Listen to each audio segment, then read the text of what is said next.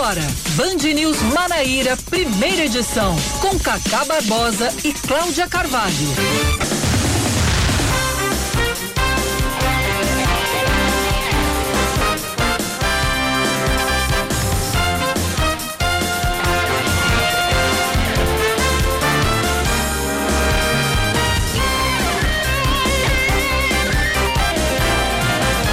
Horas 27 minutos em João Pessoa, 9 horas 27 minutos na Paraíba. Bom dia, bom dia, bom dia. Hoje é quinta-feira, é véspera de sexta, é dia 19, dia 19 de agosto de 2021. Começando mais um Band News Manaíra, primeira edição, comigo, Cacá Barbosa e com Cláudia Carvalho. Bom dia, Cláudia. Bom dia, Cacá. Bom dia a todos os ouvintes da Band News Manaíra. Até 11 horas tem muita informação e a gente segue aqui nesse bate-bola trazendo as principais notícias do estado da Paraíba. Você já adiantou que hoje é dia do ciclista, mas o que mais tem no seu calendário neste 19 de agosto de 2021? Hoje é dia mundial humanitário, hoje é dia mundial da fotografia também.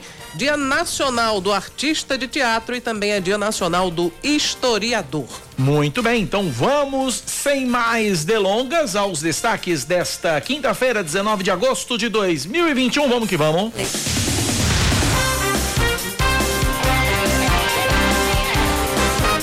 A youtuber Antônia Fontinelli se diz vítima de sensacionalismo após ser intimada a prestar depoimento no inquérito que investiga suposto crime de racismo após falas preconceituosas contra os nordestinos. Contra os nordestinos. Durante entrevista a um canal no YouTube, Fontinelli afirmou que não é preconceituosa, que teve dois maridos negros, tem um filho negro e que 98% dos amigos dela são gays. O depoimento dela está marcado para amanhã em uma delegacia no Rio de Janeiro. O procedimento foi aberto depois que ela, se posicionar sobre as agressões do DJ Ives contra a ex-mulher Pamela Holanda, chamou o músico de Paraíba. E ao ser criticada por causa disso, disse ser uma expressão para quando alguém faz paraibada. Se for condenada por discriminação ou preconceito de raça, cor, etnia ou religião, ela pode pegar de 1 um a 4 anos de cadeia. Acontece hoje em João Pessoa o júri popular de três acusados de participar diretamente da morte de Marcos Antônio do Nascimento em uma padaria no bairro do Jardim Luna. Sentam no banco dos réus Robson de Lima Ramos, Nielson da Silva e Ricardo de Souza Ferreira. A Maria Celeste, que é irmã da vítima e também é a pessoa apontada como a autora intelectual e a mandante do assassinato, foi condenada em outubro de 2018. Esse crime aconteceu no mês de junho de 2016, quando Maria Celeste planejou a morte do irmão e para isso, ela simulou um assalto a uma padaria que pertencia à família. Maria Celeste contratou pessoas para matar o irmão depois que ele descobriu que ela estava roubando o patrimônio da família, fruto de uma herança. Crime bárbaro esse, a gente continua acompanhando essa informação, essa situação aqui na Band News FM. Vamos a mais destaques para você. Operação Volta às Aulas, realizada pelo Procon estadual, detecta irregularidades em 19 escolas de João Pessoa que estão com aulas presenciais.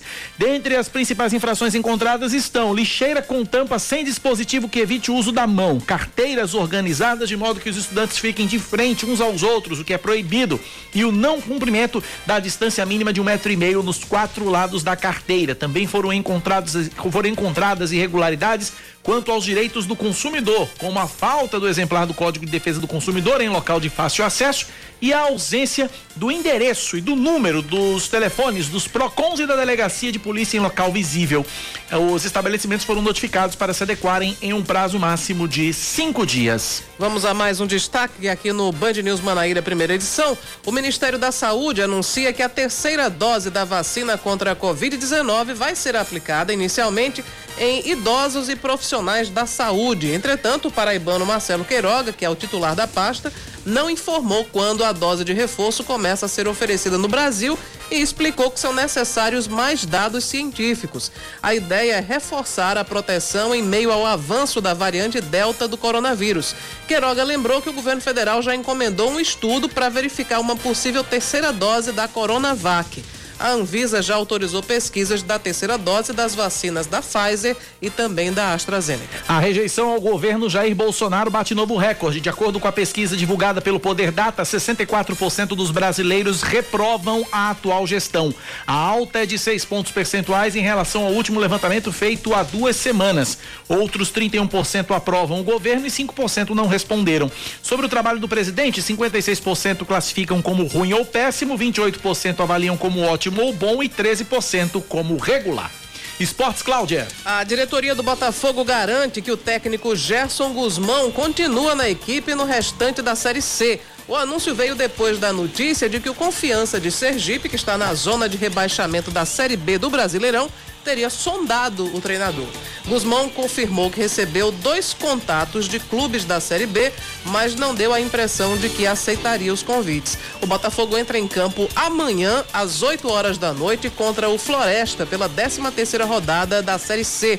A Band News FM Manaíra transmite ao vivo com a narração e a emoção de Yuri Queiroga, os comentários de Els, Elson Silva, as reportagens de Raíssa Guglielmi e o plantão de Oscar Neto. Agora 9:33 na Paraíba.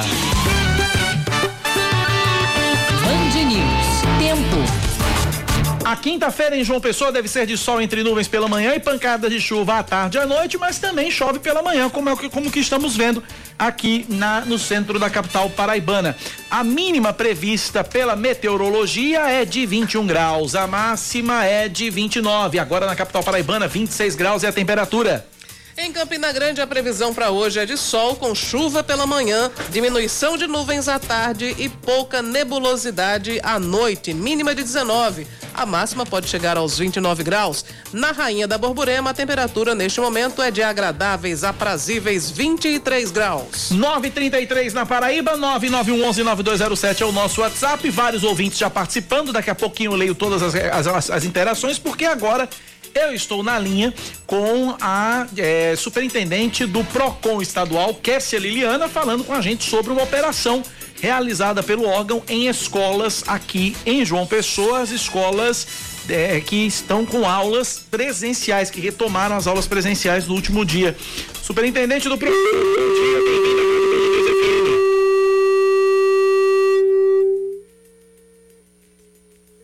Vamos aqui, vamos aqui. Alô, bom dia, Kessia. Alô, bom dia, Cacá. Tá me ouvindo? Tá me ouvindo? Agora sim, lhe ouvindo muito bem.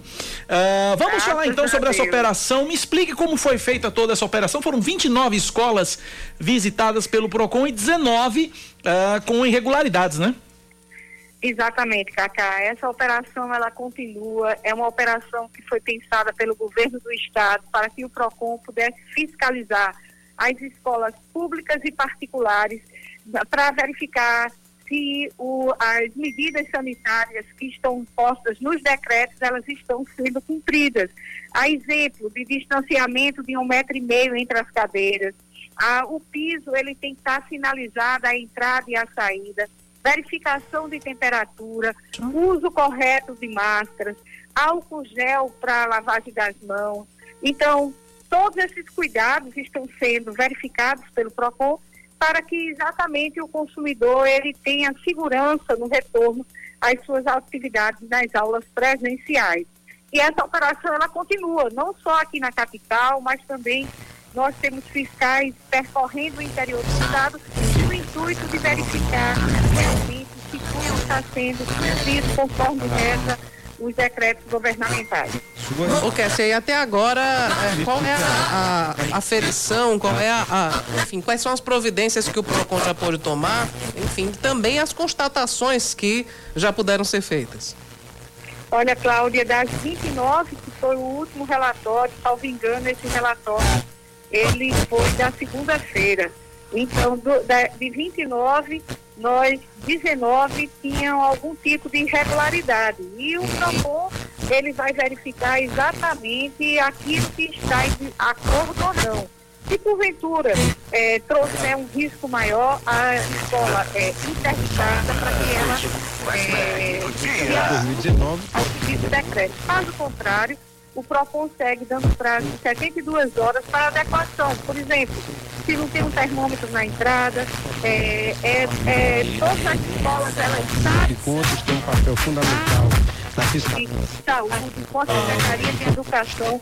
Nós já estamos trabalhando nesses protocolos há muito tempo. Em fevereiro foi emitido um decreto dizendo como é que deveria ser esse retorno das escolas, tanto particular como a E o PROCON está fazendo tão somente o cumprimento do seu trabalho. Kessia, as escolas que não se adequarem, né? O PROCON faz essa, aponta quais são as necessidades. As escolas que não se adequarem dentro desse prazo estipulado, o que é que pode acontecer com elas? Olha, essas escolas, elas poderão sofrer sanções, que elas podem chegar até a 50 mil reais. E esse dinheiro de todas essas fiscalizações que o PROCON faz em cima dos decretos, não vem para o órgão, eles vão para o tratamento COVID. Quando o PROCON passa, e ele notifica que não ocorre a adequação, seja bares, restaurantes, escolas, qualquer segmento, esse dinheiro é direcionado para o tratamento COVID. E o PROCON, ele tem essa fiscalização todos os dias nas ruas, à noite, durante o dia, para verificar e proteger o consumidor paraibano. Essa, a fiscalização do PROCON, ela inclui, obviamente, também, é, principalmente, a questão dos protocolos de, de segurança sanitária, mas também existe uma outra preocupação que é com a relação de consumo propriamente dita, e aí tem uma, uma série de exigências quanto à, observância das regras do direito do consumidor, como é, tem que, as escolas têm que oferecer um código de defesa do consumidor, um exemplar, né, um, um, enfim, informar os números de contato com os órgãos de defesa do consumidor também. Mas eu queria saber sobre, a, além disso, as relações de consumo efetivas, porque Embora a gente esteja vivendo uma metade, está na, na, metade do ano, um pouco depois da metade do ano, mas muitas crianças estavam em casa, estão voltando às aulas de fato agora, nas aulas presenciais. Isso importa também em compras. Vocês estão também atentos a isso? Com certeza, Cláudia. O PROCON, ele sempre faz esse trabalho voltado, nós dizemos que nós temos dois tipos de autuação, a autuação COVID e a normal do PROCON. Por exemplo, se o, o, o estabelecimento, no caso, nós estamos nos referindo a escolas. Se as escolas elas não têm um exemplar do Código de Proteção e Defesa do Consumidor, ferem uma lei federal que diz que todo estabelecimento comercial ou seja ele que tenha relação com o consumo, tem que ter um exemplar do código. Nós estamos próximos a setembro. Então, nessa parte, a gente está, inclusive, doando para aquele estabelecimento que deseje é, ter o seu exemplar do Código de Defesa do Consumidor. Né, para que isso aí seja uma multa de R$ 1.036. Outra situação, se tem a questão do material escolar, a entrega de material escolar, que no início do ano, que é mais comum nós tratarmos do clima, eles dizem que é, faz a solicitação. Como muitos estavam trabalhando em casa, agora no retorno às aulas presenciais, como é que a gente fica a entrega efetiva disso. Então, quando o PROCON ele faz fiscalizações, tanto Covid como fiscalização normal das esferas consumeristas para verificar se a informação está sendo clara, se o pai está recebendo também aquele contrato escolar. Então, eu estou me referindo exclusivamente às escolas. Se qualquer denúncia ou irregularidade, o consumidor ele poderá fazê-lo através do nosso 151, ok? O nosso WhatsApp 98618 8330, que possibilitará que o PROCON atenda, escute esse consumidor e lhe dê retorno na sua demanda. Kessia, eu vou aproveitar a sua participação aqui no programa só para lhe perguntar sobre um outro assunto que não tem relação com volta às aulas, mas tem, a, tem relação com a vida de todos nós, que é a questão da gasolina. Procon, como é que está analisando essas altas frequentes do, do preço dos combustíveis, enfim, tá, a, apesar do preço alto, os postos estão obedecendo à lei do, do direito do consumidor? Olha, Cláudia, aí já é outro segmento e o PROCON sim tem feito sua tarefa. É bom frisar e deixar claro que não existe tabelamento de preços. E o PROCON, ele não é aquele órgão que vai dizer é, o preço está mais elevado ou não. Para isso tem a Agência Nacional de Petróleo, que é a ANP, tem o CAD. O que é que o PROCON faz? Ele fiscaliza, ele notifica e ele encaminha todas essas demandas. Para isso, nós temos um monitoramento das pesquisas de preços que são colocadas no mercado. E aí, caso a gente encontre alguma prática infrativa, elevar o preço sem justa causa, que é uma prática abusiva, abusiva estampada no artigo 39 e 10. A gente autua, né? Só para você ter ideia, Cláudia, nós, nós monitoramos, eu digo nós, porque eu era é, a, a coordenadora do setor de pesquisas e estatística do órgão na época.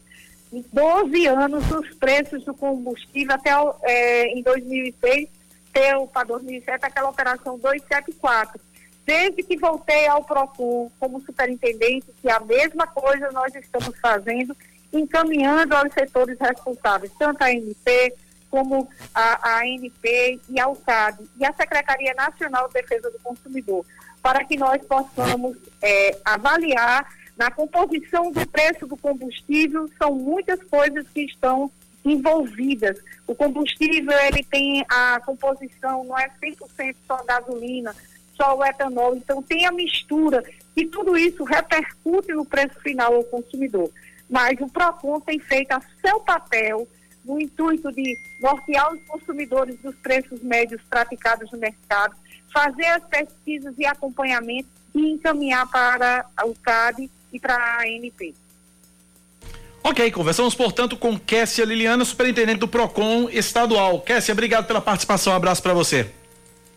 Eu que agradeço, Cacá Barbosa, um abraço, Cláudia Carvalho e a todos os ouvintes da Band News Primeira Edição. Sempre é um prazer retornar e prestar contas do nosso serviço para a população paraibana. Obrigado, Kessia. Um abraço para você. Parabéns pelo trabalho. Nove da manhã, 43 minutos na Paraíba, nove e quarenta e três. Agora a gente fala eh, sobre o caso da eh, youtuber, influencer Antônia Fontinelli. Ela se pronunciou pela primeira vez após ser intimada a prestar depoimento no inquérito que investiga um suposto crime cometido por ela de racismo após falas preconceituosas contra os nordestinos.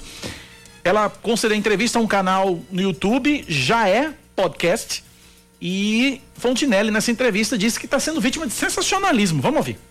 E são perguntas basicamente no sentido dela informar, dizer. Peraí, vamos aqui, calma. A gente vai colocar aqui. Deixa eu pegar aqui agora. Politicagem, sei lá o que que é. E não, e não vou, e não vou cair nessa, não vou ficar mal, não vou ter medo, porque eu carrego comigo uma coisa, André e Mico, que é contra fatos não argumentos. Se tem uma coisa que eu não sou homofóbica, misógina, eu não sou é, racista. Eu tive dois maridos negros, eu tenho um filho negro, sabe? Eu, eu, 98% dos meus amigos são gays. Depoimento de Antônia Fontinelli está marcado para amanhã em uma delegacia no Rio de Janeiro. Nós conversamos sobre isso também com o delegado é... Pedro Ivo. Pedro né? Ivo, que está à frente das investigações pela Polícia Civil aqui da Paraíba. Procedimento contra Antônia Fontinelli foi aberto depois que ela, ao se posicionar sobre as agressões do DJ Ives contra a ex-mulher Pamela Holanda, chamou o músico de Paraíba e ao ser criticada por causa disso, disse que era uma expressão para quando alguém faz paraibada. Delegado Pedro Ivo acredita que ela deve ser indiciada no processo que investiga discriminação ou preconceito de raça, cor, etnia ou religião. Pode ser condenada, se for condenada, pega de um a quatro anos de cadeia. Tá aí, portanto, Cláudia. Só queria comentar um, um, uma coisa. É, é, essa declaração que ela deu de que não é homofóbica porque tem amigos gays, não é é, enfim, racista porque casou com dois negros, isso não quer dizer nada. Quer dizer nada. Porque há muitas pessoas negras que são racistas. O próprio presidente da Fundação Palmares. Exato. Um exemplo simbólico. Simbólico. Um tem negro mulheres, racista, acredita? Tem mulheres, infelizmente, que são machistas. Sim. Né? Tem gays que são homofóbicos também. É porque a criação de, de todo mundo, eh, eh, enfim, a, a, a, criação dos seres humanos, ela não se dá separadamente. Ah, vamos criar de uma forma as mulheres, de outra os gays, de, de outra os negros. É, todo mundo é, é, é está susceptível às concepções culturais, os preconceitos, eles incidem sobre todo mundo. Então, é, até mesmo as pessoas que enfim, se enquadram em determinadas minorias sociais, infelizmente há algumas que não, não, se, não refletem sobre a condição e acabam reproduzindo preconceito. Então isso não quer dizer nada. E que ela foi é, xenofóbica, eu particularmente não tenho nenhuma dúvida. 946 na Paraíba, 9 da manhã, mais 46 minutos. 9911-9207 é o nosso WhatsApp. Agradecer o Francisco de Manaíra. Obrigado, Francisco. Um abraço para você. Ouvinte aqui reclamando de falta d'água. Ouvinte final telefone 6080. Falta d'água em Mangabeira 8, Cidade Verde. 24 horas sem água. Ele diz que a Cajepa não sabe o motivo, né? E, mas aí ele, ele, ele fala aqui que existe um, uma ligação irregular, um desvio no fornecimento de água, palavras do ouvinte aqui, em uma invasão próxima ao Colégio Mestre Sivuca. E a situação persiste lá. Obrigado ao ouvinte pela participação, tá feito o registro. Agradecer também a nossa ouvinte que não mandou o nome, final telefone 1446, desejando bom dia pra gente, obrigado. Ana Lima também, bom dia para você, Ana, obrigado pelo carinho da audiência, obrigado a todos que participam e que interagem com a gente. Temos o Vando de Tibiri 2 falando com a gente agora. Fala, Vando. Bom dia, Cacá. Bom dia, Cláudia Cavalho. Aqui é Vando Tibiridor. Cacá, manda um alô aí pros caçambeiros aqui da ADF aqui no Valentina. Estão todos na escuta aqui do seu programa, viu? Meu abraço, tenha um bom dia. E o segundo tudo pode mudar. Eu vou ouvir para entender para quem era o alô. São os caçam, caçambeiros. caçambeiros, hein? Então Isso. tá aí. Um abraço aí a todos os caçambeiros que dirigem caçamba. Isso. Né? Que transporta areia, cimento, pedra, cal, junto, tijolo, né? leva a gente junto também. Obrigado aí pela participação, obrigado pela audiência de todos. 9h48 na Paraíba, 9 da manhã, 48 minutos. Prefeitura de João Pessoa, Secretaria de Desenvolvimento Urbano, finalizou um recadastramento dos trabalhadores que atuam no centro da capital trabalhadores ambulantes, né, os comerciantes informais que atuam no centro da capital. Eu estou na linha com o diretor de serviços urbanos da SEDURB, aqui de João Pessoa, José Carlos Rodrigues. José Carlos, bom dia, bem-vindo à Rádio Band News FM. Bom dia, Cacá, bom dia a todos os ouvintes da Band, da Band News. É uma satisfação estar falando com todos vocês, amigo. Estou aqui à disposição. Satisfação é nossa, obrigado por nos atender. Zé Carlos, vocês fizeram esse recadastramento dos trabalhadores ambulantes, os informais que atuam no centro da capital. Qual é a finalidade disso? É, qual a finalidade prática disso que vai repercutir no dia a dia do cidadão que circula ali pelo centro da, pelo centro da cidade, pelas áreas próximas, com relação à mobilidade, ao deslocamento? O que é que isso vai mudar para o cidadão, uh, Zé Carlos? Olha, a questão da mobilidade, você sabe que está um caos em nossa cidade, né? Sem dúvida. E o centro, ele está precisando dessa intervenção. Já tínhamos feito um planejamento. Inclusive, Zé Carlos, o trecho mais crítico, eu tenho sinalizado sempre aqui que o trecho mais crítico vai ali do, do hiper até ali depois do, do centro comercial de passagem ali, até depois do CCP. Aquele trecho ali, meu amigo, ou o caba anda em fila indiana, né? Um atrás do outro, ou então o caba anda pelo meio da rua, porque tá, tá, tá impraticável de passar por ali.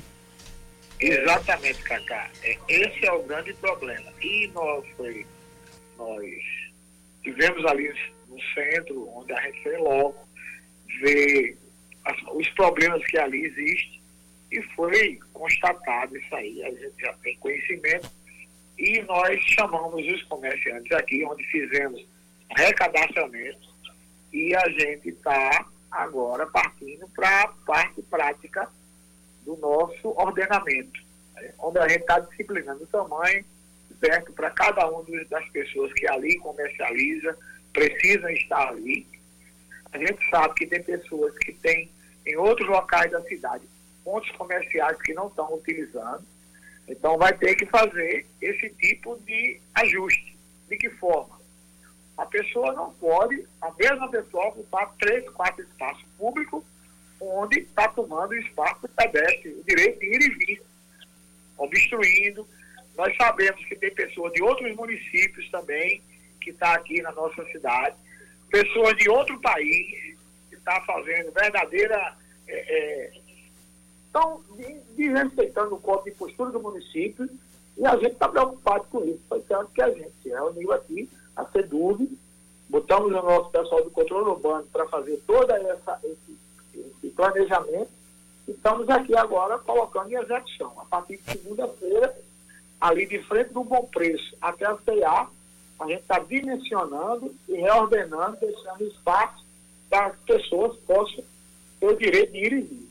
Agora, Zé Carlos, é, A, a, grande questão, e aí a, a, grande solução que a gente percebe, e, e a, a, história tem, tem mostrado isso, a grande solução é se abrir, é, se implantar espaços, né, criar espaços para que as pessoas, esses ambulantes que ocupam as calçadas de forma desordenada e irregular, se sejam deslocados para esses locais e passem a trabalhar de forma correta, de forma organizada, de forma ordenada. Eu lembro que na gestão anterior, a prefeitura de João Pessoa, na gestão ainda do ex-prefeito Luciano Cartacho, se apropriou aquele prédio ali no, no, no, no Ponto Sem Rez, aquele edifício Nações Unidas, uhum. para a implantação de um shopping popular. Esse projeto foi engavetado? Esse projeto ainda existe? Como é que está isso, Zé Carlos? Rapaz, esse, esse projeto ele, ele foi realmente é, teve essa, essa, essa vontade da administração passada de fazer, mas só que não foi posto em prática, né? É, é, pegar as pessoas com essa ideia, só que ela não prosperou. Tá Estamos vendo se a gente pode retomar isso aí. A CEDUV está vendo se tem condições de retomar esse projeto para que a gente possa realmente resolver o problema no centro. Porque, Cacá, na, no governo Cícero, no seu primeiro governo, foi retirado todos os ambulantes das ruas, onde foram colocados pessoas no Terceirão, no 4400, no Duval Ferreira, tá entendendo? O único que não logrou êxito foi o Duval, mas os outros dois foram bem atendidos às necessidades da época, né? Hoje a gente sabe já tem o CCP, que é o Centro de Passagem, tem criado também o Varadouro, onde está precisando, porque tem pessoas, que saem do Varadouro e vai para as ruas. Tá entendendo? Porque nós hoje temos agora condições de saber, com o novo cadastramento que a Prefeitura está fazendo, de uma forma que ele seja. É, hoje nós temos o acesso a essas informações para que não tenha a pessoa ter três, quatro lugares é, é, do espaço público no nome de uma mesma pessoa. Está entendendo qual é a problemática? Às vezes o cara está em negócio, ele traz familiares, está entendendo? Para é, é, melhorar suas vendas, a gente sabe que isso é louvável, mas a cidade não comporta esse tipo de coisa. Cláudio Carvalho. Zé Carlos, você já tem um número de quantos são o, os ambulantes e, e, qual é o perfil do pessoal que, que trabalha dessa maneira aqui em João Pessoa? Mas hoje nós fizemos agora esse recadastramento do centro, deu 460 ambulantes. Entendeu? 460. Isso, a gente sabe que esse número foi o que vieram aqui é, procurar a gente para se cadastrar. Porque é o seguinte, muitos são aquelas pessoas que a gente sabe que hoje a pandemia desemprego que assola o país, a gente sabe que é uma problemática muito séria isso aí. Entendeu? A gente entende esse problema.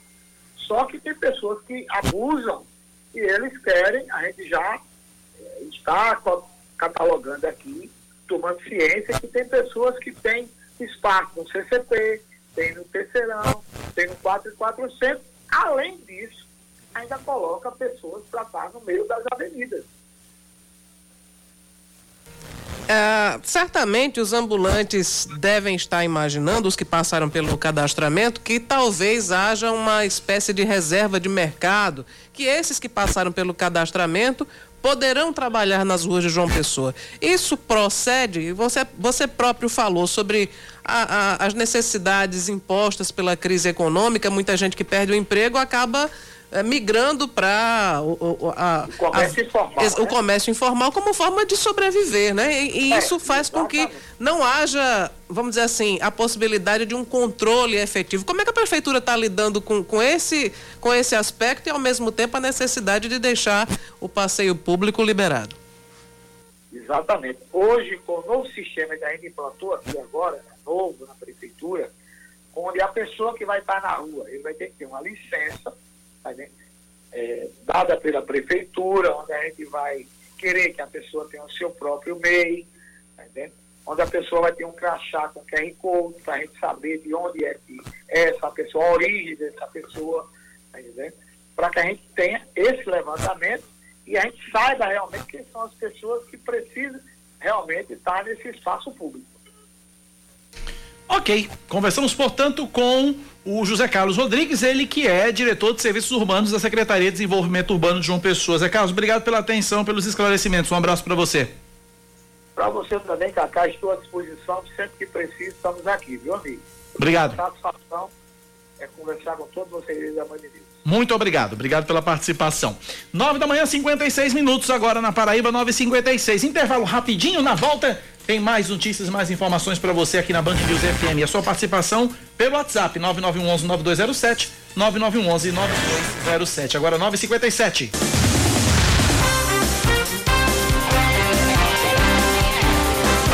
São 10 horas em ponto, 10 horas. Nos pregos. Mais britânicos do que nós, só a Rainha Elizabeth Somente. e olhe lá. E olhe lá, viu? Vamos às notícias, né? O Tribunal de Contas do Estado acata recurso e aprova as contas do ex-prefeito de João Pessoa, Luciano Cartacho, referentes ao ano de 2019. Elas haviam sido rejeitadas pela maioria da corte em um primeiro julgamento que aconteceu no final do mês de maio. Inicialmente, uma auditoria apontou que a Prefeitura de João Pessoa havia chegado a mais de 14 mil servidores contratados sem concurso público e a não aplicação de quase 22 milhões de reais em educação. A defesa pediu uma nova apreciação de contas e apresentou documentos em relação à realização de concursos públicos durante os dois mandatos de Cartacho, de 2013 a 2020. De acordo com o ex-prefeito, durante os oito anos de governo, todas as secretarias, inclusive a de educação, tiveram as contas aprovadas pelo tribunal. Mais um destaque para você. A Secretaria Estadual de Saúde ainda aguarda a divulgação da nota técnica do Ministério da Saúde que vai autorizar a redução do intervalo de aplicação das duas doses da vacina da Pfizer contra a Covid-19. De acordo com o ministro Marcelo Queiroga, a prioridade para o envio das doses de reforço vai ser para os estados que têm a vacinação por idade atrasada. O principal objetivo é completar o mais rápido possível a imunização da população adulta para que só depois seja iniciada para e passo em todos os estados a vacinação de adolescentes de 12 a 17 anos. Queiroga afirmou que os estados que já terminaram a aplicação de primeira dose na população acima dos 18 anos continuam recebendo imunizantes, mas apenas para a segunda dose. A Prefeitura de João Pessoa dá continuidade à campanha de imunização contra a Covid-19 com a aplicação hoje da segunda dose das vacinas AstraZeneca e Pfizer para quem tomou a primeira dose há 90 dias e Coronavac também para quem tomou a primeira dose há mais de 28 dias. No total, são quatro ginásios funcionando até o meio-dia e também tem três drive-thru até as três horas da tarde. Para receber a vacina, é indispensável realizar o agendamento. Isso pode ser feito no site vacina.joaopessoa.pb.gov.br ou também no aplicativo Vacina João Pessoa. Seguindo mais destaques para você, a secreta... seguindo mais destaques para você aqui na Band News, analistas do mercado acreditam que a economia brasileira entrou em modo eleição e já prevêem uma piora nos indicadores como juros e inflação no ano que vem. A preocupação foi demonstrada ontem em uma reunião que contou com a presença de diretores do Banco Central e mais de 40 representantes de instituições financeiras. No âmbito fiscal, a apreensão é com respeito ao teto de gastos, diante das discussões sobre as mudanças no pagamento dos precatórios e no financiamento do Auxílio Brasil. Um dos reflexos mais incertos ainda é no dólar, que ontem subiu e encerrou o dia cotado a cinco reais e trinta e sete centavos, o maior patamar desde maio. A Bolsa de Valores de São Paulo, por outro lado, teve queda de 1% e caiu ao menor nível desde o dia 1 de abril. Esportes, Cláudia. O VF4, time idealizado pelo jogador paraibano Vitor Ferraz, é goleado por 5 a 1 pelo Fluminense e dá adeus à Copa do Brasil Sub-17. O time paraibano chegou a abrir o placar com Pedro Ivo, mas levou o empate ainda no primeiro tempo com Isaac. No segundo tempo, o tricolor das Laranjeiras virou e disparou a goleada com Davi, Luiz Fernando, Gabriel Lira e Guilherme Lobo. Na próxima fase, o Fluminense encara o Criciúma. 10 da manhã, 4 minutos agora na Paraíba, 10 e 4. Você está na Band News FM, este é o Band News Manaíra, primeira edição. Você ouvinte interage com a gente pelo nosso WhatsApp. 9911-9207, 9911-9207. O Tribunal de Contas da Paraíba aprovou ontem as contas de 2019 do ex-prefeito João Pessoa, Luciano Cartacho. A decisão acontece após a apresentação de um recurso com documentos que derrubaram os argumentos que geraram a reprovação das contas. Uh, com relação a esse assunto, o, o ex-prefeito Cartacho havia tido as contas rejeitadas pelo TCE devido ao suposto elevado número de servidores contratados por interesse público, além de fraude ou dano ao recurso financeiro municipal. Cartacho falou sobre a nova decisão do Tribunal de Contas do Estado, disse que o resultado positivo é consequência do compromisso com a transparência pública. Vamos ouvir demonstra o nosso compromisso com a transparência pública, fizemos uma gestão extremamente voltada para fortalecer o controle interno, né, uma gestão com equilíbrio fiscal, e isso foi muito importante. O Tribunal de Contas tem um papel fundamental na fiscalização eh, do controle externo e também tem tido um papel importante também no processo educativo e disponibilizando para os gestores ferramentas fundamentais para o processo da governança municipal. Cartacho também falou sobre o desejo de permanecer na vida pública. Estou feliz, pronto para os desafios que nós vamos enfrentar pela frente, não tenho dúvida disso. A minha disposição de continuar na vida pública é para continuar fazendo certo e melhorar a vida do povo. Aquela resposta que não diz nada, né? Não diz nada. É. Cartacho é o homem do diálogo, né? É. Mas há controvérsias. Com os outros. Cartaz de diálogo com os outros. 10 e 5 na Paraíba, vamos para Brasília. Fernanda Martinelli tem as informações. Como é que tá a situação aí na capital? Bom dia para você. Oi, Cacá. Bom dia a você, Cláudia, e a todos os ouvintes. Com essa semana tendo o projeto que trata do, da declaração do imposto de renda retirado da pauta, porque não houve consenso entre os líderes partidários e o relatório do deputado Celso Sabino já foi modificado quatro vezes para poder atender a todos os interesses e mesmo assim ainda não houve consenso para votação, os deputados estão tendo que correr por fora para defender pautas que são dos seus interesses. É o caso do deputado paraibano Efraim Filho, líder do Democratas, que está envolvido dentro dessa questão da reforma tributária, participando das reuniões, dos debates, e apresentou um projeto que trata da desoneração da folha de pagamentos até 2026. De acordo com o deputado, esse seria um alívio para quem é, oferta emprego e renda, né, porque não teria sentido onerar a folha de pagamentos e deixar que esses empregadores tenham o incentivo fiscal. O deputado falou sobre esse projeto, de acordo com a proposta, a desoneração vai até 2026, tempo suficiente para ver do que que se faz essa reforma tributária e como é que essa PEC vai ser resolvida. Nós conversamos com ele, ele falou sobre esse projeto. É um projeto que é importantíssimo, porque o grande desafio do Brasil e da própria Paraíba é gerar emprego, oportunidades, inclusive preservar os empregos que nós temos hoje. E a oneração da folha recairia sobre os 17 setores que mais empregam no Brasil, que hoje eles são desonerados, ou seja, eles têm um incentivo.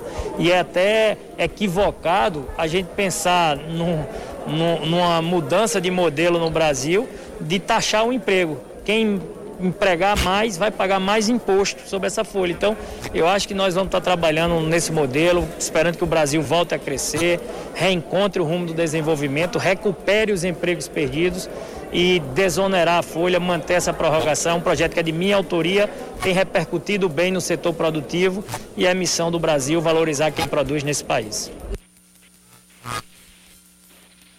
De acordo com o que o deputado falou, né, essa seria uma forma de tentar ajudar o Brasil a sair da crise aí com tantos desempregados, principalmente por causa da pandemia da Covid-19. E aí agora é só esperar o que, é que os parlamentares vão resolver em relação aos quatro textos da reforma tributária, dos quais dependem também muitos empregos. Agora, outra questão que o deputado também tem lutado é para que seja oficializada a vacinação contra a Covid-19 nos fins de semana. A gente sabe que tem estados que no fim de semana tem vacinação normal, mas em outros, como é o caso do DF, no final de semana, a maioria dos postos são fechados. Então, o deputado é, fez uma solicitação, um requerimento de urgência para votação de um projeto que não é da autoria dele, mas ele quer que seja votado quanto antes em plenário esse projeto que institui a vacinação contra a Covid-19 oficialmente e, de certa forma, obrigatoriamente nos fins de semana em todo o país. Ele também falou sobre esse pedido.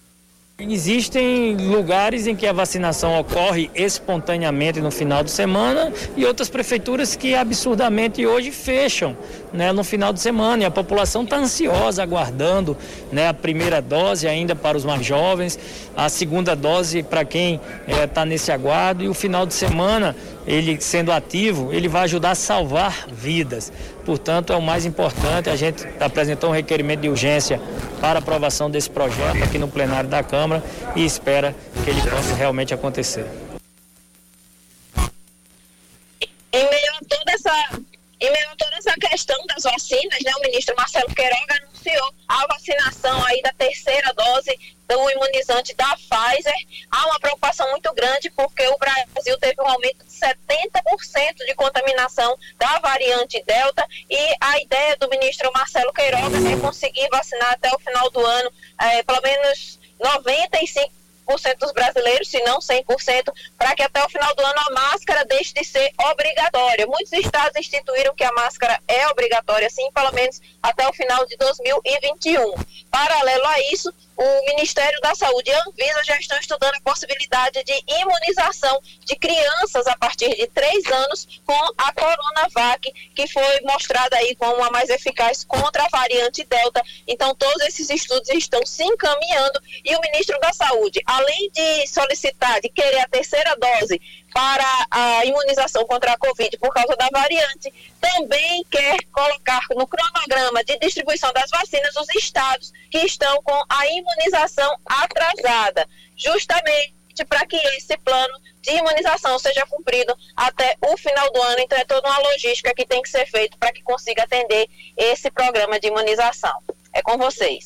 Obrigado, Fernanda, pelas informações. Eu ainda falando sobre essa questão do da, essa, essa fala do ministro da Saúde com relação ao uso de máscaras. É, Marcelo Queiroga fez uma publicação nas redes sociais, o paraibano Marcelo Queiroga, ministro da Saúde, fez uma publicação nas redes sociais, disse que não é contra o uso de máscaras no combate à Covid-19, mas ele entende que a medida tem que ser um ato de conscientização. Essa publicação foi feita horas depois de uma entrevista em que ele afirmou, o ministro Marcelo Queiroga, disse que o Brasil já tem muitas leis e o compromisso é de cada um. Para Marcelo Queiroga, Marcelo Queiroga aqui que prestou em que concedeu entrevista a um canal bolsonarista acusado de espalhar fake news, é preciso ser eficiente em conscientizar a população e não em penalizá-la. Vamos ouvir. Nós somos contra essa questão de obrigatoriedade. O Brasil é um país que tem muitas leis e que as pessoas, infelizmente, não as observam. Né? Então, é, o uso da máscara tem que ser um ato de conscientização. Né? O benefício é de, é, é de todos, né? o compromisso é de cada um. Então não tem sentido é, essas multas. Não se pode criar uma indústria de multa. Imagina, tá multando as pessoas porque não estão com máscara. Então, se está precisando é, fazer isso, é porque nós não estamos sendo eficientes em conscientizar a população sobre o uso desse equipamento de proteção individual. Aí, desde o início da pandemia, o Brasil tem quase 20 milhões e meio de casos, mais de 571 mil mortos pela Covid-19, sendo 1.064 registrados nas últimas 24 horas. 10 e 12 na Paraíba, Cláudia.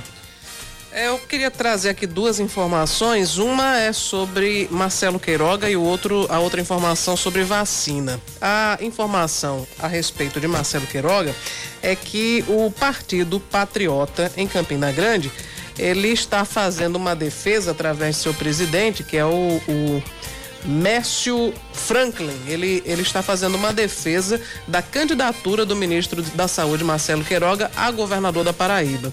Disse que Marcelo terá um, para, terá um palanque coerente, coeso, técnico e capaz de trazer de volta o orgulho de ser paraibano. Uma candidatura bolsonarista confiável que não haveria de abrir o debate de aceitar ou não partidos de esquerda ou até mesmo partido que saqueou a nação em seu palanque. Já foi uma alfinetada em relação a Romero Rodrigues. Né? Então a defesa do, do, presidente do Patriota de Campina Grande, Mércio Franklin, em relação à candidatura de Marcelo Queiroga. Sobre o que Marcelo Queiroga disse, né, de não impor a exigência de máscara, eu acho no mínimo questionável, né, para o ministro da Saúde fazer essa afirmativa, embora a gente, a gente tenha avançado no, na, no processo de imunização, mas a, a, prudência nos mostra que a máscara não vai ser dispensável por um longo tempo, né? Tem as variantes, tem os idosos, tem, enfim, eu, eu acho meio, meio complicado ele fazer essa, essa declaração, apesar dos avanços que a gente vem vem atingindo. E a outra a ouvinte aqui, desculpe, desculpa, Cláudia. Inclusive, a ouvinte aqui, é, final de telefone, cadê o número dela aqui? Final de telefone 4952. ela diz o seguinte: ela lembra a gente que os Estados Unidos haviam flexibilizado no uso de máscaras, mas aí teve que voltar atrás, justamente por causa do avanço da variante Delta. Ou seja, Mas eu tenho a impressão que nos Estados Unidos houve uma adesão menor do que no Brasil. é, existe uma cultura muito maior anti-vacina lá do É, que cá. porque eles, eles, eles conseguiram oferecer a vacina à população bem antes da gente, mas até onde eu acompanhei, os Estados Unidos não tinham conseguido superar tipo 50% É. da população vacinada. Então tem muita gente lá que não tomou vacina. Aqui no Brasil, graças a Deus, a gente está tendo uma uma adesão muito maior ao processo de imunização. Aqui a maioria das pessoas estava correndo enlouquecida querendo tomar a vacina e não correndo da vacina, né? Mas sem dúvida há uma precaução que deve ser mantida ainda. É, é, ontem até falava na TV sobre isso, a gente não sabe que tipo de variante vem por aí, né? É. Porque o vírus ele continua circulando e é mutável, né? Ele, é- ele- a principal característica do vírus é essa E essa, variante Delta já se e com essa variante Delta já se fala em terceira dose e tudo mais. Mas Pois aí é, complementando aí a informação, outra Cláudia. informação é, é o seguinte: a Prefeitura de João Pessoa anunciou agora há pouco que vai iniciar. É, nessa quinta-feira, hoje, portanto, a aplicação da segunda dose da vacina contra a Covid-19 para as pessoas que estão em situação de rua na capital. A imunização faz parte de uma ação em alusão ao Dia Nacional de Luta dessa população que acontece então, a ação no Parque Solon de Lucena, na Lagoa, em frente ao restaurante popular, será de uma da tarde até às 17 horas. A coordenadora do consultório de rua em João Pessoa, Luana Alves, disse que mais de 800 pessoas desse grupo receberam a primeira dose do imunizante e agora a prefeitura vai iniciar a aplicação da segunda dose em um ponto fixo e depois vai seguir vacinando de forma itinerante para que todos possam concluir o ciclo de imunização. E, um- e trazendo números nacionais, Cláudia, até agora mais de 52 milhões de brasileiros tomaram as duas doses ou a dose única da vacina contra a Covid-19 e estão com o ciclo vacinal completo, totalmente imunizados. O número corresponde a 24,7% da população. A primeira dose, de acordo com o Ministério da Saúde, foi aplicada em 118 milhões de brasileiros, o que equivale a 53,1% da população. Cláudia Carvalho está no grupo dos 52 milhões que tomaram as duas doses. Eu ainda estou no grupo dos 118 milhões que tomaram a primeira dose, esperando ansiosamente o dia 1 de outubro para ir lá tomar a segunda dose da minha vacina. Eu já tô aqui pensando se eu vou ter direito à terceira dose. Se tiver terceira dose, eu vou tomar também. Terceira, quarta, quinta, né, Cláudia? Pois é. Quanto mais melhor, né? Quanto mais tiver Quanto mais proteção, melhor, né? E for pela, recomendado pela- pelas autoridades sanitárias, eu tô aqui à disposição. Meu isso. braço está às ordens. As ordens. 10 da manhã, 17 minutos na Paraíba, 10 e 17. Cláudio, tem um projeto de lei da. Nós até trouxemos esse, Da esse destaque ontem aqui, mas você tem a fala da senadora Nilda Gondim e também do senador Romário sobre esse projeto que prioriza é, vagas em escolas públicas para pessoas com deficiências, né? Exatamente. As crianças e adolescentes com deficiência ou portadoras de doenças raras poderão ter prioridades em matrículas na rede pública. O Senado Federal aprovou na terça-feira o projeto de lei de autoria da senadora paraibana Nilda Gondim, que é afiliada ao MDB. A senadora acredita que a educação com os meios adequados pode alterar a condição da pessoa com deficiência, rompendo o círculo vicioso da reprodução das dificuldades. Esse projeto tem uma grande importância, é relevante, porque é um projeto que vai dar oportunidade às crianças, aos adolescentes ingressarem nas creches e nas escolas públicas. Pessoas que têm deficiência, que têm dificuldade motora, problema auditivo, visão, enfim, todas as deficiências, que elas possam ter oportunidade para minimizar as dificuldades que elas enfrentam cada dia, todo dia. Apesar de avanços nas leis que garantem acesso à educação, a senadora afirmou que muitas vezes não há o reconhecimento das dificuldades específicas de crianças e adolescentes com deficiência. Então, é esse o nosso objetivo: dar oportunidade a todas as crianças e adolescentes estudarem, não temporariamente, mas que tenham prioridade sempre nas matrículas, nas escolas, nas creches e no município, em todas as escolas. Bom, a- o senador Romário, do, do PL do Rio de Janeiro, relator do projeto, reforçou a importância dessa proposta.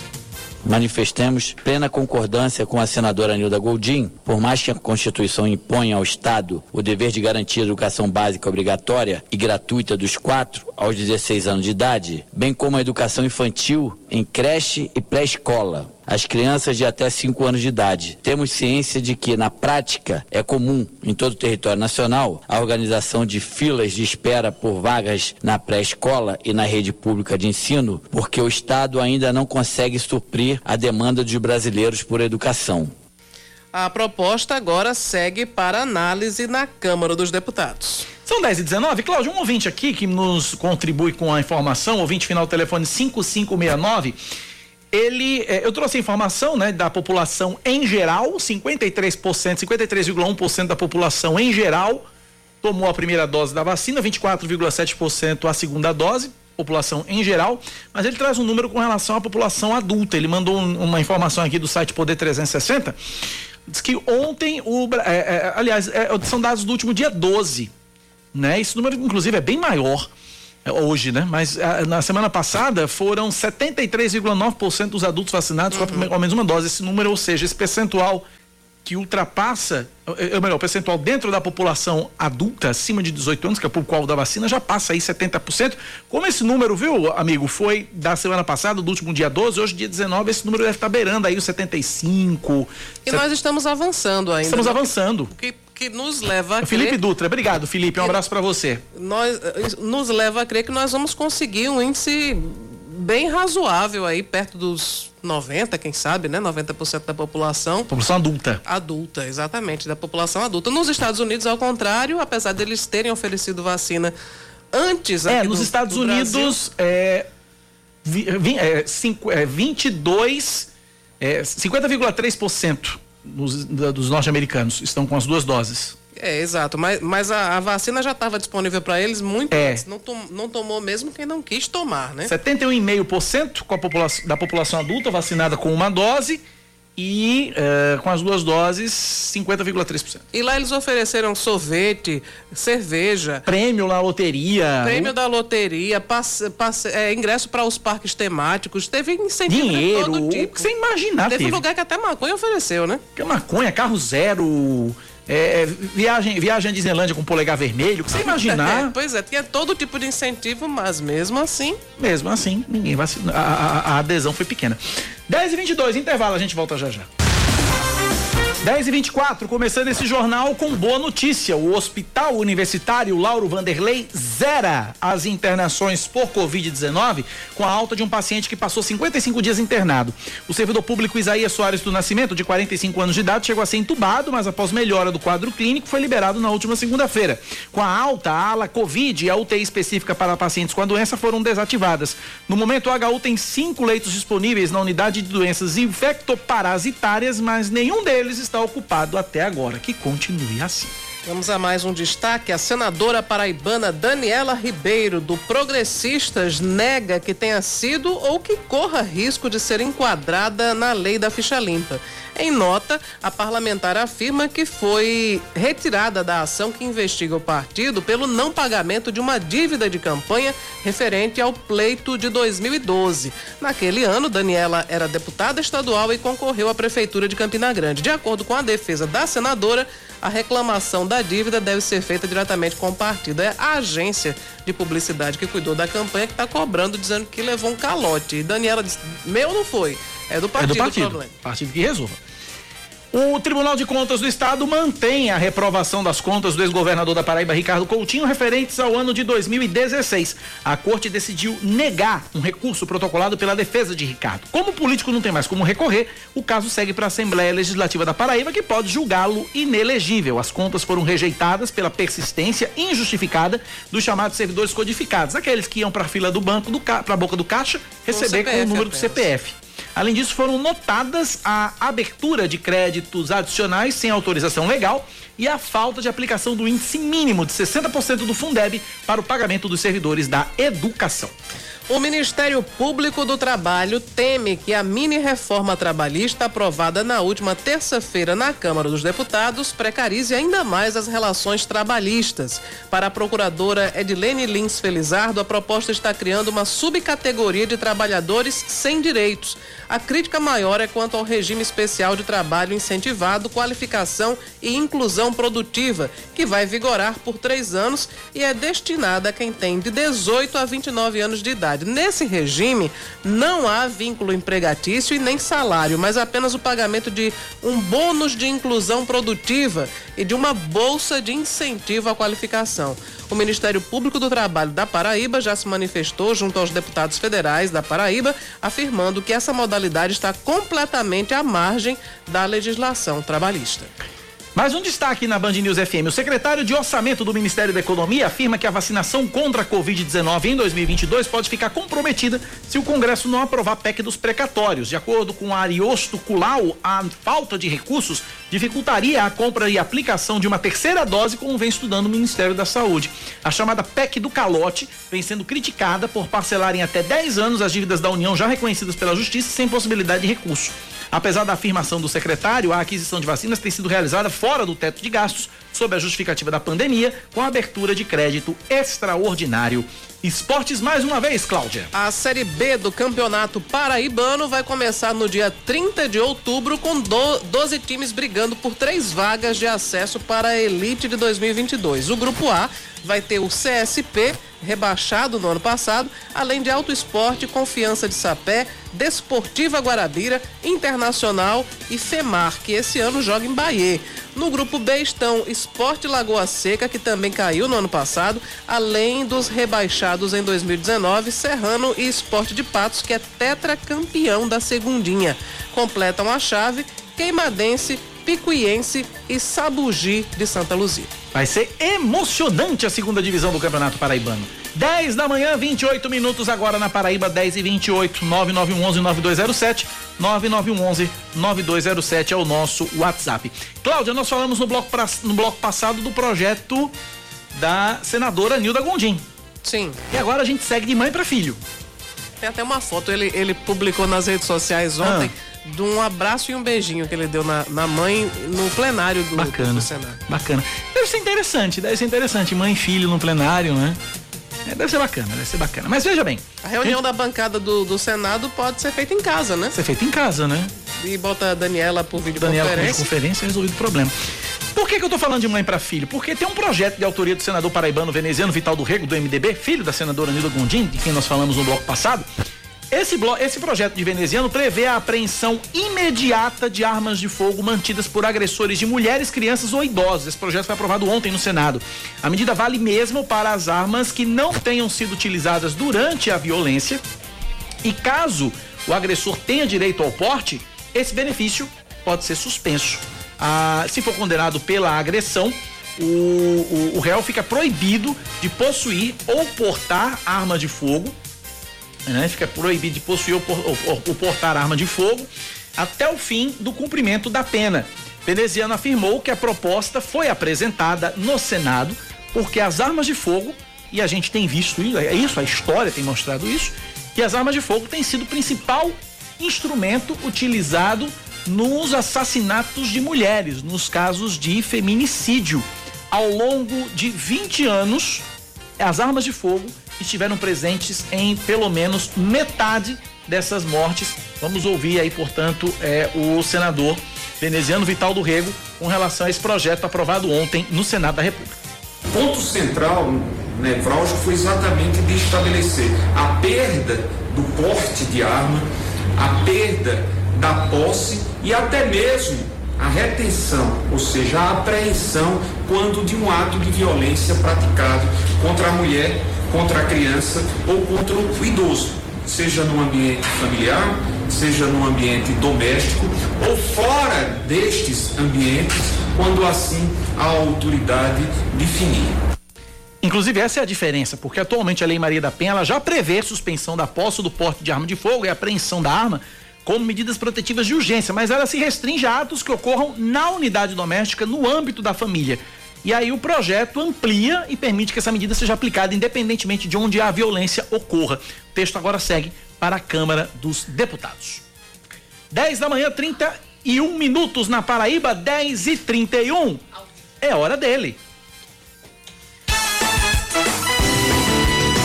Direito e Poder, com Ricardo Sérvulo. Doutor Ricardo Sérvulo hoje fala sobre a situação no Afeganistão após o retorno do Talibã e a saída dos Estados Unidos. Bom dia, doutor Ricardo. Calma, peraí, peraí que a nossa querida Samara Gonçalves aqui apertou um botão que não devia. Vamos ajustar aí, vamos ajustar o áudio do doutor Ricardo Sérvulo para a gente poder ouvi-lo e ouvir a impressão do doutor Ricardo, o sentimento do doutor Ricardo sobre esse assunto, essa situação no Afeganistão, que está cada dia pior, Cláudia Carvalho. Imagens terríveis, né? Eu fiquei particularmente muito chocada com o desespero das pessoas depois que o Talibã voltou ao poder, correndo para o aeroporto de um avião e as pessoas se, se pendurando. Eu também vi essa imagem. Se pendurando no avião. Na fuselagem do avião tinha, do lado de fora. É, não tinha espaço para todo mundo, o povo do lado de fora querendo ir embora desesperadamente e caindo da aeronave. Caindo né? da aeronave, né? Porque a opção ou fica, ou se submete ao regime, ou morre. E é uma situação ainda mais é, é, terrível, trágica para as mulheres. Para as mulheres. Vamos ver se a gente conseguiu refazer o contato com o doutor Ricardo. Vamos lá, doutor Ricardo, bom dia. Bom dia, Cacá. Bom dia, Cláudio. Bom Agora dia sim. aos ouvintes da Band News. Satisfação estar aqui. Como é que o senhor está enxergando tudo isso, doutor Ricardo, à luz do direito? Veja só, entra uma situação da chamada geopolítica, né? Esse, esse problema do Afeganistão, ele remonta já décadas, né? O, a União Soviética, né? Agora a atual Rússia, né? Teve uma presença marcante, depois os Estados Unidos investiram lá, inclusive em, em- em treinamento militar. E os Estados Unidos se fizeram presentes. No território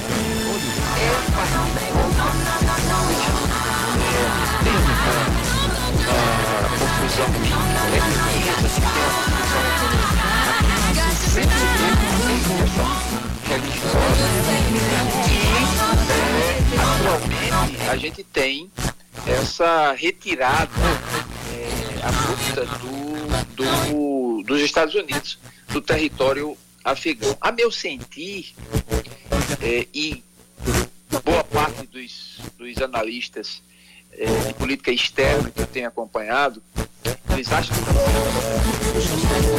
um equívoco essa retirada da forma que foi feita. Porque você pode imaginar, Cacá e Cláudia, ouvinte da Band, que eh, desde o governo Donald Trump que eh, já se falava em os Estados Unidos saírem do Afeganistão. O problema é que, na realidade, o, o Donald Trump ele não queria mas ele se sentia pressionado pelo Congresso americano.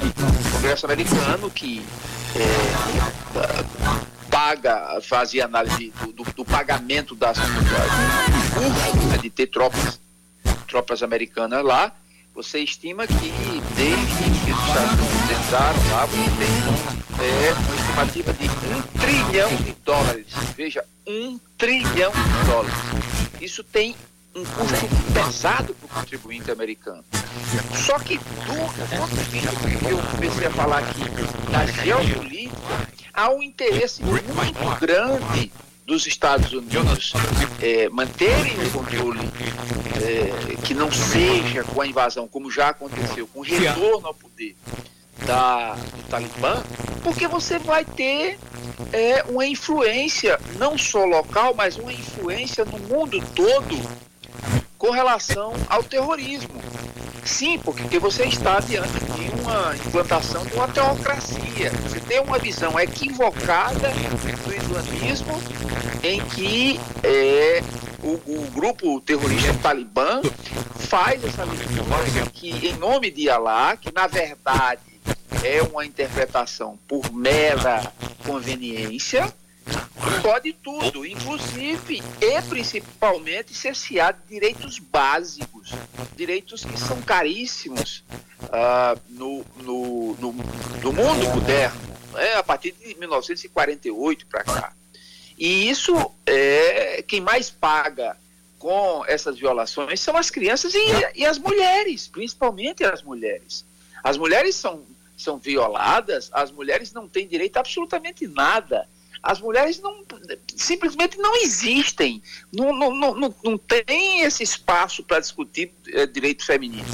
As mulheres simplesmente não existem desses, desses regimes totalitários. Um regime totalitário é, já não, não, não, não, tem direito a nada, já está dizendo. Mas no regime totalitário, com esse viés teocrático, com esse viés alienante, é absolutamente medieval, é abs, absolutamente neandertalesco. Doutor Ricardo. Então, é, oi. É, eu tenho uma pergunta aqui de um ouvinte, ouvinte final do telefone 9564, e é uma pergunta extremamente pertinente porque é o grande debate das redes sociais. É, o Talibã hoje é uma força de esquerda, é uma força de direita, ou não dá para fazer essa comparação, doutor Ricardo? Não, se você, se você perfilar o Talibã, quem apoia o Talibã e sempre apoiou o Talibã foi a esquerda, né, por vários motivos. Então, é, se você dizer que a direita é, é, ou a própria esquerda, ele encarna a própria esquerda, eu, não, não, tem isso, é terrorismo. Terrorismo não tem, não tem direita, não tem esquerda. Agora, o apoio ideológico, ele sempre recebeu da esquerda através da, da União Soviética, né, da Rússia hoje, e também do, do, da China. Veja que a China hoje já senta para negociar, juntamente com a Rússia, para negociar com, com o Talibã, reconhecendo como território, e isso é apoio de esquerda. Então eu vi um comentário desse, de apoio de direita, absolutamente equivocado. Absolutamente equivocado. E repito, com a esquerda, a esquerda também não veste essa, essa, essa camisa propriamente, porque ele ultrapassa qualquer coisa. Terrorismo, Cacá e Cláudia e a ouvinte, terrorismo não tem cor ideológica. Terrorismo, terrorismo ele passa qualquer fronteira, ele ultrapassa qualquer fronteira. Agora, o mundo ocidental é contra o, o, o, o Talibã. O mundo ocidental apenas algumas ditaduras, como a China, por exemplo, né, é, e ainda o monopólio de, de, do, do, do presidente Putin, agora que ele manda, e manda inclusive nas comunicações, porque se fala isso na, da, da Rússia, mas ele manda nas comunicações da Rússia. Ele, ele administra a Rússia com, com pulso de ferro, com mão de ferro. Né? Isso são verdades que a gente precisa é, é, enumerar porque, curiosamente, esses dois sentam para conversar com um grupo terrorista. Onde que já se viu ter acordo com o terrorista Cláudia e, e Cacá? Não existe acordo com o terrorista. Terrorista, ele não tem uma lógica civilizada.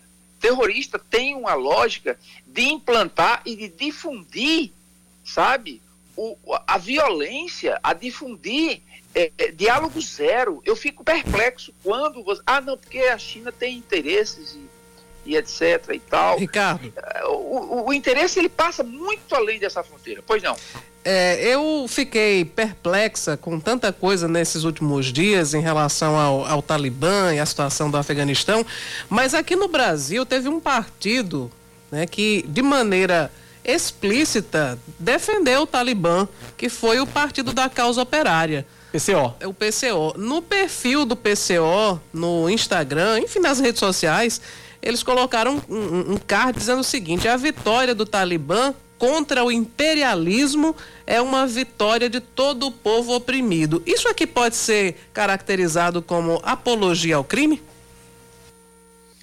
É, isso é apologia à, à loucura, apologia à insanidade, né? com todo respeito ao partido mas foi de uma infelicidade brutal.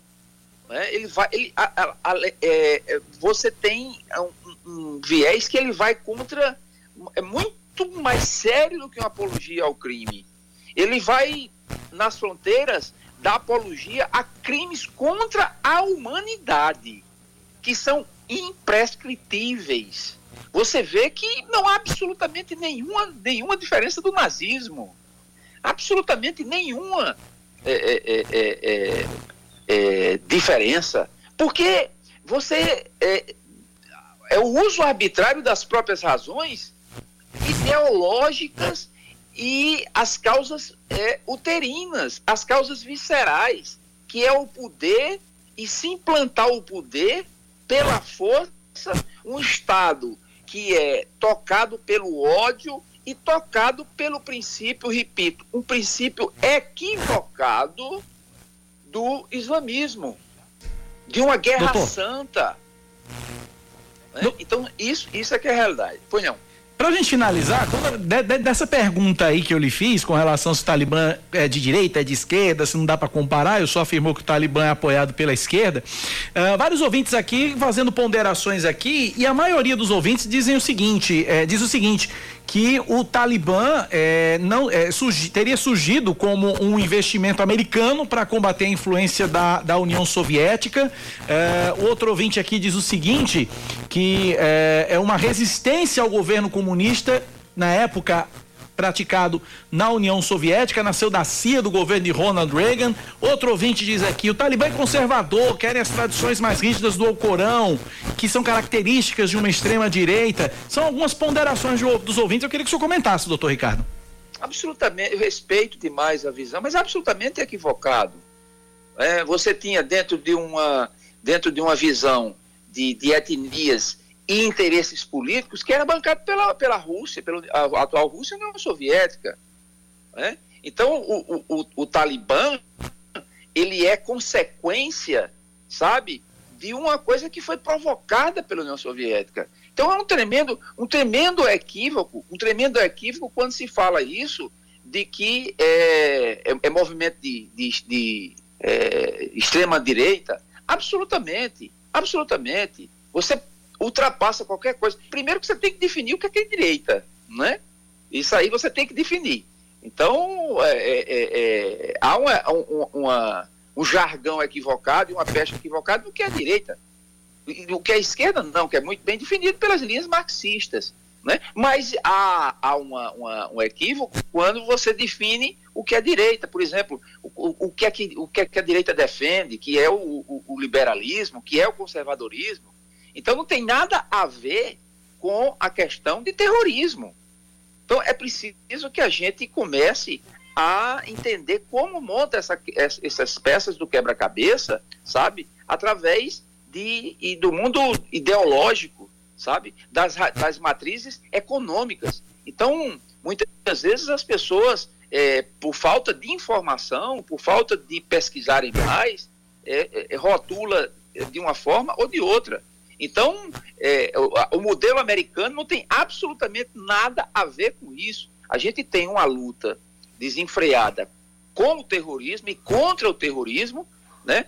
que historicamente o terrorismo, é, infelizmente, a gente vê, a história não sou eu quem diz, a, a, a, o mundo árabe padece é, sob a égide de, de facções terroristas.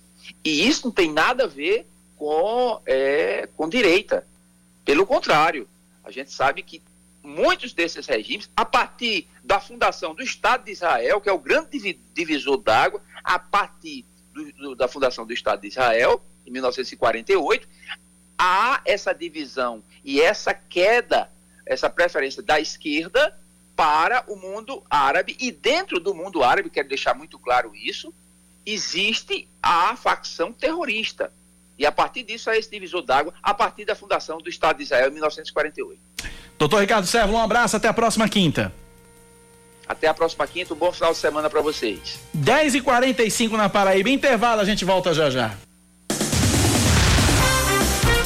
10 horas e 47 minutos, estamos de volta aqui na 103,3 com o Band News Manaíra, primeira edição. Mas antes de voltar ao noticiário, eu queria mandar os parabéns para dois grandes jornalistas que hoje mudam de idade. Hoje é dia da fotografia Sim. e é aniversário também de alguém que tem tudo a ver com a fotografia que é o grande fotógrafo jornalístico e artístico Risenberg Felipe. É um predestinado. Nasceu no dia certo. No dia certo. Não podia é. ter outra profissão. Um abraço, Risen. Abraço para você, saudade. E hoje também é aniversário de um grande jornalista chamado Jorge Rezende. Bom mineiro, Jorge Rezende. Exatamente. Um mineirinho que veio para Paraíba, se adaptou muito bem por aqui. E feliz aniversário para Jorge Rezende e também para Risenberg Felipe. Abraço. Queria, queria aproveitar também e mandar um abraço para nossa ouvinte Joelma Ribeiro, que estava há pouco dizendo: Ah, vocês não mandaram um abraço para mim hoje, eu continuo na sintonia. Então, Um beijo para você, Joelma. Mais que um abraço. obrigado. Ósculos e amplexos para você, Olha Joelma aí. Ribeiro. Vamos às notícias. Vamos às agora, notícias. né? Vamos lá, Cláudia. A Paraíba registra seis mortes e 630 novo, novos casos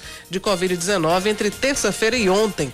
De acordo com a Secretaria Estadual de Saúde, desde o início da pandemia, 428.870 casos foram registrados e 9.115 paraibanos morreram.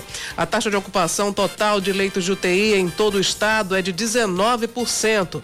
Com relação aos leitos de terapia intensiva para adultos na região metropolitana de João Pessoa, a taxa chega a 16%. Em Campina Grande, 24% e no Sertão ela é de 20%.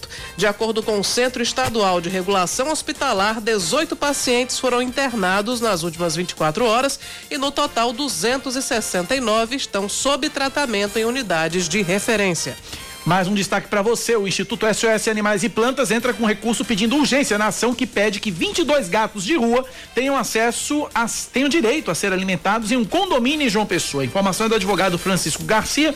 Coordenador do Núcleo de Justiça Animal da Universidade Federal da Paraíba. Na última terça-feira, o juiz Marcos Aurélio Pereira Jatobá Filho decidiu extinguir a ação que tinha os felinos como autores. Porém, o processo vai seguir em frente, tendo como denunciante a SOS Animais e Plantas. A justificativa do magistrado é de que, mesmo que os animais tenham o direito garantido de receber cuidado eh, e ter dignidade, eles não podem ser colocados como atores no aspecto jurídico. Vamos a mais um destaque. Uma empresa de telemarketing em João Pessoa abre 500 vagas para atendente e o processo seletivo está sendo feito pelo Sistema Nacional de Empregos da capital, que é o famoso Cine.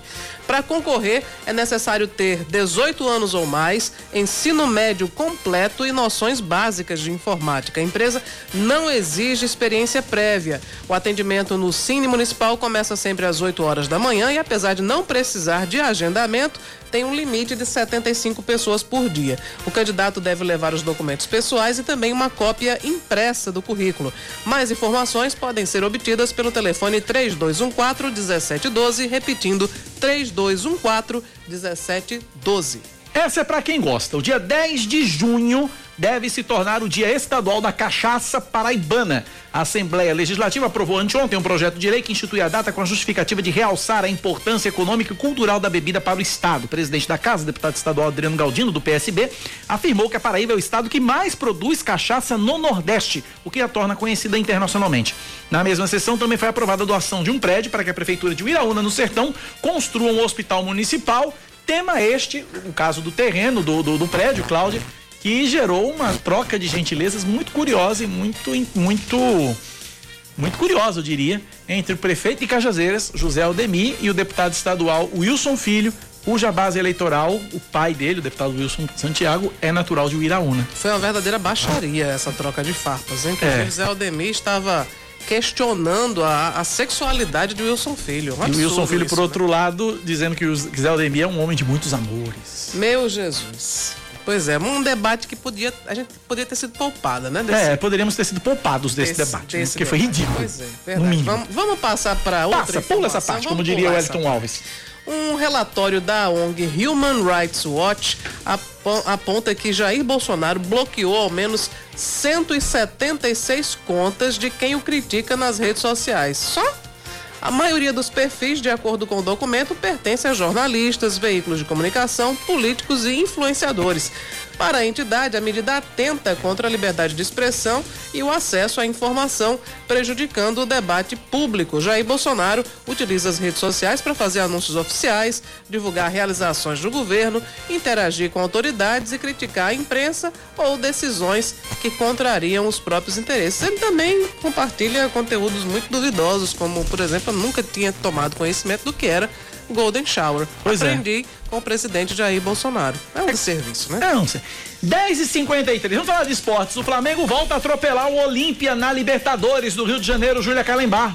E pode pintar Fla-Flu na semifinal da Libertadores. O Flamengo voltou a golear o Olímpia pelas quartas, dessa vez por 5 a 1 no estádio Mané Garrincha, garantindo a classificação. O rubro-negro vai enfrentar quem levará melhor no duelo entre Fluminense e Barcelona de Guayaquil, que jogam hoje à noite no Equador após empate em 2 a 2 no Rio. Autor de dois gols, o atacante Gabigol foi o destaque da vitória, sendo eleito o melhor jogador da partida ontem. Após muita polêmica, o jogo, que aconteceria no Maracanã, foi transferido transferido para Brasília e contou com a presença de público. O placar agregado de 9 a 2 para o time carioca é o maior de um clube brasileiro nas quartas de final da Libertadores. Essas quartas de final da Libertadores, Cláudia, que podem ter exatamente quatro times brasileiros as duas semifinais da Libertadores, dois times brasileiros, uma, uma semifinal já é brasileira, uma semifinal já é brasileira, Palmeiras e Atlético Mineiro, um jogaço que vem por aí. E a outra semifinal, Flamengo, que pode ser contra o Fluminense, caso o Fluminense vença o Barcelona de Guayaquil lá no Equador. É difícil, mas não é impossível. Imagina quatro brasileiros nas semifinais da Libertadores da América. Um título da Libertadores no Brasil, fora do Brasil, porque a final é fora daqui, é, vai ser no Uruguai, se não me engano. Sensacional, sensacional. 10h54 é hora dele. Esportes com Yuri Queiroga. Fazia muito tempo que eu não me animava vendo um jogo de um time brasileiro como eu me animei vendo Atlético Mineiro e River Plate. Verdadeiro atropelamento do Atlético para cima daquele que era e vinha se desenhando para ser talvez o bicho papão do, do futebol sul-americano nos últimos anos. Se não o bicho papão, pelo menos um dos times mais complicados de se jogar, que é o River Plate, pela tradição de sempre e também pelo grande trabalho desempenhado pelo técnico Marcelo Galhardo e por jogadores que estavam ou estão no elenco há mais de três, quatro temporadas e que têm acima deles uma filosofia de jogo. Mas o Atlético Mineiro jogou de uma maneira que como eu disse, há muito tempo eu não via um time brasileiro jogar. Nem mesmo o Flamengo de 2019 com o Jorge Jesus, que arrastou o Campeonato Brasileiro e a Taça Libertadores da América e que quase arrastou o Mundial de Clubes contra o fortíssimo e até aquele momento também bicho-papão Liverpool. Um time insinuante que procura o jogo, que procura o gol e que consegue unir consistência defensiva, começando pelo goleiro Everson, que fez um partidaço e que, apesar dos 3 a 0, foi uma figura decisiva, porque defendeu pelo menos três bolas muito perigosas, a última delas uma cobrança de falta que foi magistral, comparável a um gol de placa. Dali da defesa até o campo de ataque. E o que jogou o paraibano Hulk, hein? Hulk é como eu disse nas redes sociais, botou o River num bolso e o Plate no outro. Porque com o que ele fez no primeiro gol, na assistência para o golaço do Zaratio, um dos dois do Zaratio, e o que ele fez no segundo, tocando por cobertura com a tranquilidade que se espera e se conhece de um grande atacante brasileiro, foi imoral. A atuação do Atlético Mineiro foi imoral. E eu estou muito orgulhoso de ter visto um time brasileiro voltando a me encantar depois de muito tempo. Com o Flamengo, eu tinha até um respeito grande pelo trabalho do Jorge Jesus, mas ainda faltava talvez aquele algo mais. Esse algo mais se chama a plástica que é unida à objetividade. E isso foi visto nesse jogo contra, contra o River Plate pelo Atlético Mineiro. Se vai continuar acontecendo nos próximos jogos, não sei. Só o tempo vai dizer. Mas o que foi desempenhado pelo Atlético Mineiro contra o River Plate é atuação digna de campeão. Eu espero muito que os times do Brasil sigam esse exemplo e voltem, reencontrem o futebol de, tipicamente brasileiro, que se perdeu ao longo do tempo, mas que para ser, ser reencontrado basta uma revisita à habilidade associada à objetividade. Essa é a verdadeira plástica do futebol. Quando você não dribla por driblar, quando você não humilha por humilhar, mas quando você faz tudo isso em busca única e exclusivamente do gol, da vitória e do título.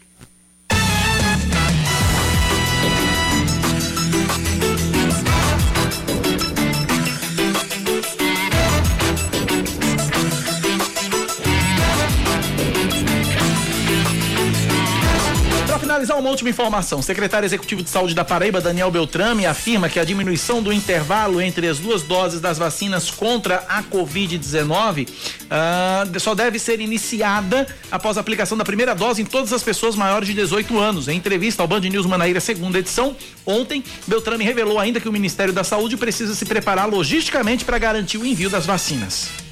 Quando se toma uma decisão dessa envergadura de estreitar intervalo entre doses, o Ministério da Saúde precisa organizar toda a sua logística para acelerar, para antecipar a chegada de um volume maior de doses. Então, isso ainda não foi transformado em documentação formal e nem mesmo em lotes de vacinas para chegada nos estados. Nós estamos aguardando eh, deliberações do Ministério da Saúde para que isso se torne realidade e, inclusive, nós possamos falar com mais acurácia, com mais precisão tecnicamente sobre assunto. Sobre a aplicação da terceira dose, Beltrame destacou também que o assunto não deve ser tratado como prioridade no momento, já que a porcentagem de brasileiros que completaram o esquema vacinal ainda é baixa. Discutir terceira dose no Brasil, sendo que nós temos pouco, pouco mais de 20% da população do país vacinada com esquemas completos, ou seja, falta muita gente ainda a ser alcançada pelo primeiro nível de proteção, que é completar o primeiro esquema. A discussão da terceira dose é uma discussão que eu considero de complexidade alta. Nós estamos vendo várias experiências ao longo de todo o mundo que está priorizando, por exemplo, os idosos. Outros países do mundo falando de idosos e profissionais de saúde. Então nós vamos ter a oportunidade de observar o mundo e os estudos conduzidos no Brasil para entender à frente, adiante, quais vão ser as opções de eventuais reforços no esquema vacinal para a Covid-19. Muito bem, 11 horas, ponto final no Band News Manaíra, primeira edição, primeira edição, carro 61. Oh, sim. Meio-dia, Cláudia Cavalho na tele hoje, não? Não. Então, eu sou, eu tô às quatro da tarde no Brasil, gente, Paraíba, amanhã eu tô de volta cedinho às seis da manhã, Cláudia às nove e vinte, meio Band News Station. Valeu, Cláudia, até amanhã. Valeu, Cacá, comemora o dia do ciclista pedalando. Com certeza. Tchau, gente, abraço pra todo mundo. Você ouviu Band News Manaíra, primeira edição.